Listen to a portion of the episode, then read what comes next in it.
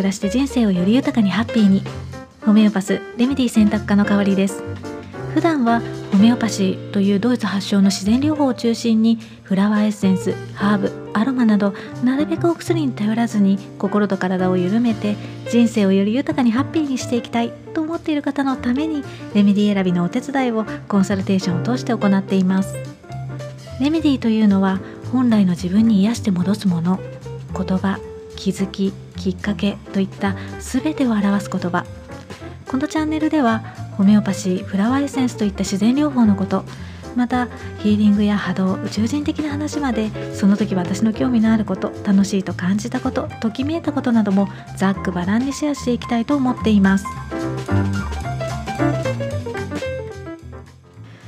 皆さんこんにちは。ホメオパスレメディ選択科の香りです。今日はふわっとしていてもいいんじゃない？ということで、まあ、どんなお話だっていうね感じだとは思うんですけれどもこれはまホメオパシーの話をしていて私が感じたことなんですね。あのホメオパシーについてコンサルテーション以外でねあのご質問をいただいてお答えする時にどうしてもまあ、あのこういったレメディーが反応する人もいるし他のレメディーの方が合う人もいるし、まあ、ちゃんとねお話を伺わないと、まあ、正直何とも言えないんですっていうようなね感じでかなりふわっとしたあの回答になってしまうんですよね。なので、まあ、白黒はっきりさせたい人にとってはとってもねイライラする回答だとは思うんですけれどもまあこれにはねあの理由があってあのホメオパシーっていうのは一人一人がユニークな存在であるっていうことがベースの考え方にあのなっているんですね。なのであのたとえね同じ病名とか症状とか同じお悩みであっても10人十色、ね、同じ人間は存在しないのでそのまあ人数分の異なるレメディーがある。っていうね、まあ、極端に言うと、まあ、そんなイメージなんですねなので、まあ、現代的なねこう一問一答じゃないけれども、まあ、これにはこれっていうようなね回答に慣れていると、まあ、違和感をね感じることもあるだろうし、まあ、そこがね、まあ、ホメオパシーが理解さずされづらい ところでもあるんじゃないかなって思うんですよね。まあそれだとねあの難しすぎてあの自分ではホメオパシーのレメディーを選ぶってできないのっっていうね風に思われてしまうかもしれないんですけれどもあのセルフケアでレメディーを選ぶ時のレメディーの選び方っていうのはあるので、まあ、10人十色ではあるんだけれどもあの選び方を学べば、まあ、自分でねレメディーを選ぶことはできます。ただ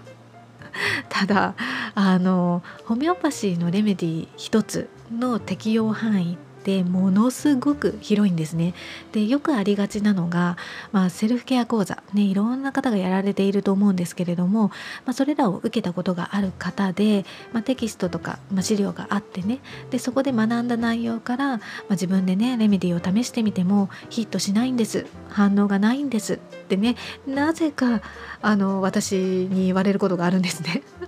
あのそのね講座の主催の方に聞いてもらったらいいと思うんですけれども。であの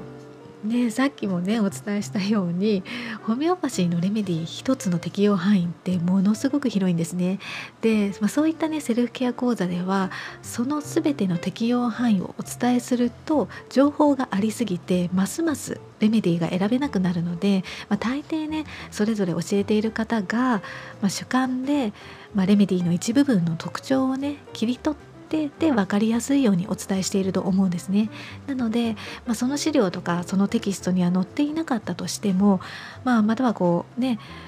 マテリアメディカっていう、まあ、ホメオパスが使うレメディ辞典そのものに載っていなかったとしても意外なレメディがね実は自分に役立つっていうこともあるので、まあ、そこはね覚えておいてほしいなっていうふうに思います。私もまあ昔はね何でもかんでもこう白黒つけたがる タイプで結構はっきりしていた人なんですけれども、まあ、ホメオパシーに出会ってねあので、まあ、さらにこうなんだろうクライアントさんの反応を実際にこう目の当たりにして、まあ、今は、まグレーというか、まあ、中間の揺らぎ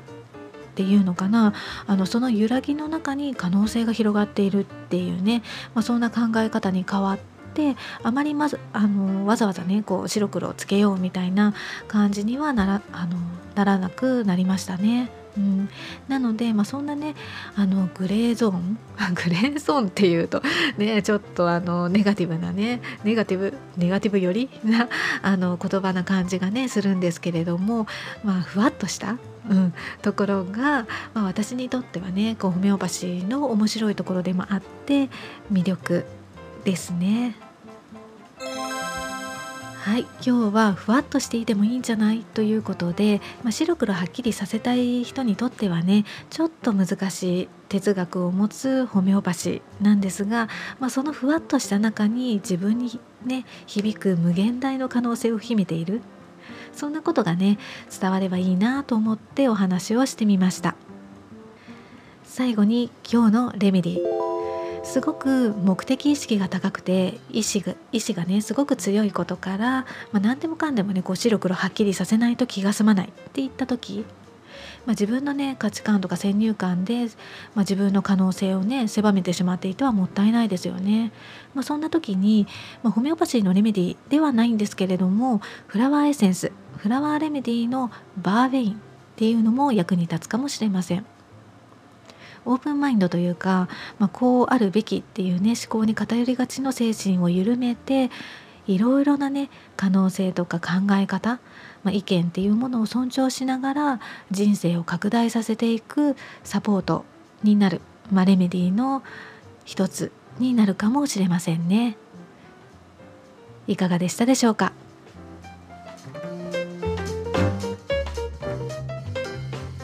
今日も最後までお聴きいただきましてありがとうございました。この配信が誰かのちょっとした気づきレメディーになりますように。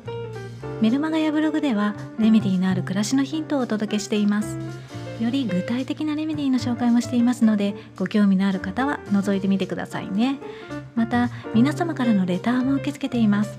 この番組に関するご感想はもちろんホメオパシーやフラワーエッセンスのレメディーを使ってみた体験談やこんなことにもレメディーは使えるの？とかねそういったご質問など、まあ、こんな話をしてほしいなっていうことでも構いませんのでお声を聞かせていただけたらとっても嬉しいです。それではまた。